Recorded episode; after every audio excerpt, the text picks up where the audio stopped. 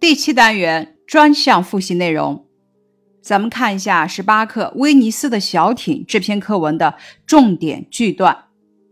第一句，威尼斯是世界闻名的水上城市，河道纵横交错，小艇成了主要的交通工具，等于大街上的汽车。大街指的是河道，汽车指的是小艇。这句话写出了小艇在威尼斯的。重要作用。第二句话，威尼斯的小艇有二三十英尺长，又窄又深，有点像独木舟。船头和船梢向上翘起，像挂在天边的新月，行动轻快灵活，仿佛田沟里的水蛇。这段话写了小艇的外观特点，包括长度、宽度和形状。小艇的这些特点都与威尼斯的河道有着密切的联系。作者把小艇比作独木舟，写出了小艇长、窄、深的特点；把小艇比作新月，写出了小艇两头翘起的外形特点；把小艇比作水蛇，写出了小艇轻快灵活的特点。这段话是由。整体到局部，先整体写小艇长、窄、深，再写船头、船梢的样子。从静态到动态，先写外观，再写小艇行动时的特点。第三句话，船夫的驾驶技术特别好，行船的速度极快，来往船只很多，他操纵自如，毫不手忙脚乱。不管怎么拥挤，他总能左拐右拐的挤过去；遇到极窄的地方，他总能平稳的穿过，而且速度非常快，还能急转弯。两边的建筑飞一般的倒退，我们的眼睛忙极了，不知看哪一处好。这段话选自课文《威尼斯的小艇》。威尼斯是意大利东北部的一座水上城市。从操纵自如可以看出，船夫的驾驶技术特别好。这段话从小艇速度极快，在非常狭窄拥挤的地方，小艇也能平稳穿过，还能急转弯，这两个方面展示了船夫的驾驶技术高超。船夫的驾驶技术特别好，是这段话的中心句。这段话采用的写作方法是先总数后分数，请大家照样子写一段话。示例：下课了，校园里顿时沸腾起来，同学们有的三五一群聊天，有的在操场上踢球，有的在空地上跳绳，一派欢乐的景象。感知这篇课文。这篇课文通过介绍威尼斯小艇的样子、船夫的驾驶技术高超以及小艇的重要作用，为我们展示了威尼斯这座水上名城的风光。接着，咱们来看《牧场之国》这篇课文的词语积累部分：悠然自得、极目远眺、仪态端庄。重点句段部分，第一句。荷兰是水之国、花之国，也是牧场之国。这是一个总起句，点明了荷兰是水之国、花之国之后，强调了课文重点描写的是荷兰独特的地形特点——牧场之国。第二句，牛群吃草时非常专注，有时站立不动，仿佛正在思考着什么。这句话运用拟人的修辞手法，将牛群当成人来写，写出了低地安静祥和的静态美。我也能写出这样的句子：风儿快活地唱着歌，唤醒了沉睡的大地。感知这篇课文，这篇课文让我们感受到异域的美丽风光，体会到动物、人、环境和谐统一的美好。表达了作者由衷的赞美，这就是真正的荷兰。作者眼中真正的荷兰是辽阔的、宁静和谐的、神秘含蓄的。作者反复强调，这就是真正的荷兰，是对荷兰美景发出的赞叹，表达了对荷兰的热爱之情。这篇课文的写作特点：一、动静结合；二、运用拟人比喻的修辞手法。接着，咱们看二十课金字塔。词语积累：黄澄澄、金灿灿、熠熠发光。词语搭配：神奇的境界、豪迈的感受、精湛的技术、肥沃的淤泥。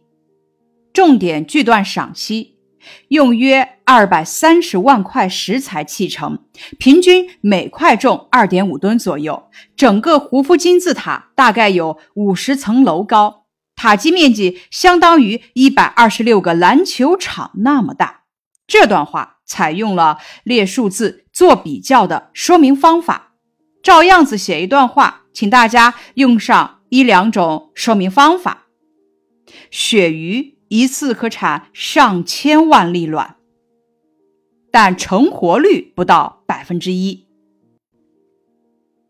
金字塔夕照这篇课文用生动的笔触描写了夕阳下金字塔的雄浑之美，以及作者由此引发的万千思绪，抒发了作者对金字塔的喜爱与赞叹。不可思议的金字塔描写了金字塔的宏伟与精巧，用简要的语言介绍了古埃及文明，抒发了作者对古埃及人民勤劳与智慧的赞叹。《金字塔夕照》是一篇抒情散文，用具体事物的记叙和描绘，洋溢着浓烈的诗情画意。不可思议的金字塔是一篇非连续性文本，以统计图表。图画等形式呈现，直观、简明、概括性强，易于比较。咱们来看习作部分，好词积累，赏心悦目，心旷神怡，叹为观止，流连忘返，引人入胜，独具匠心，争奇斗艳，含苞欲放。好段积累如下：清东陵是清代帝王陵墓群之一，一六六一年开始营建，最早的建筑物距今约四百年。它不仅反映了从清初到清末陵寝规制演变的全部过程，同时也从侧面记录了清王朝盛衰兴亡的历史。清东陵属于全国重点文物保护单位。好开头总结，敦煌的历史是悠久的，莫高窟的文化是珍贵的。这里共有七百三十五窟，现尚存有壁画和雕塑作品的有四百九十二窟。走进每一个洞窟，都有一段充满情趣的故事。几幅精美的壁画，几尊尊贵的佛像，这些充满古典文化气味的洞窟，怎能不值得我们一观呢？好结尾。让我们爱护大自然，让月牙泉在世界的时间更长一点让它的美丽能延续的更久一点语文原地内容，词句段运用方面，两边的建筑飞一般的倒退，我们的眼睛忙极了，不知看哪一处好。车船过后，一切又恢复了平静。最后一抹晚霞也渐渐消失了，整个天地都暗了下来。狗不叫了，圈里的牛也不再发出哞哞声，马也忘记了踢马房的挡板。这个句子分别写出了景物的动静之美。选择下面三个情景中的一个，照样子写一写。放学后的校园，群鸟飞过湖面，火车进站。示例。放学后的校园少了教师的讲课声，也少了学生们在一起的欢笑声，更少了学生们朗朗的读书声。整个校园立刻安静了下来。接下来是语文园地中日积月累的部分。这是一首宋朝翁卷写的《乡村四月》：绿遍山原白满川。子规声里雨如烟，乡村四月闲人少，才了桑蚕又插田。这是一首描写乡村生活的古诗。诗中提到的乡村劳动有桑蚕、插秧。我还知道描写乡村生活的诗句如下：“种豆南山下，草盛豆苗稀。”请大家发挥想象，描写子规声里雨如烟所展示的优美画面。示例：细雨密密的下个不停，天地间如烟雾般迷蒙，淡淡的，又仿佛悬挂着一层薄纱，一切都显得那么清新自然。此时传来几声杜鹃鸟的啼叫声，更添些许闲适安详。这首诗的大意：山坡田野间草木茂盛，稻田里的水色与天光相辉映，天空中烟雨蒙蒙，杜鹃声声啼叫，大地一片欣欣向荣的景象。四月到了，没有人闲着。刚刚结束了蚕桑的事，又要插秧了。这首诗以清新明快的笔调，描写了江南农村初夏时节的景象，表达了诗人对乡村生活的热爱之情。前两句写自然景象，寥寥几笔就把水乡初夏时特有的景色勾勒了出来；后两句写人，表现出乡村四月劳动的紧张与繁忙。至于不正面直说人们太忙，却说是闲人很少，那是故意说的委婉一些、舒缓一些，为的是在人们一片繁忙紧张之中，保持一种从容恬静的气度。而这种从容恬静的气度，与前两句描写的水彩画式的朦胧色调是和谐统一的。以上是第七单元的复习要点，感谢你的收听。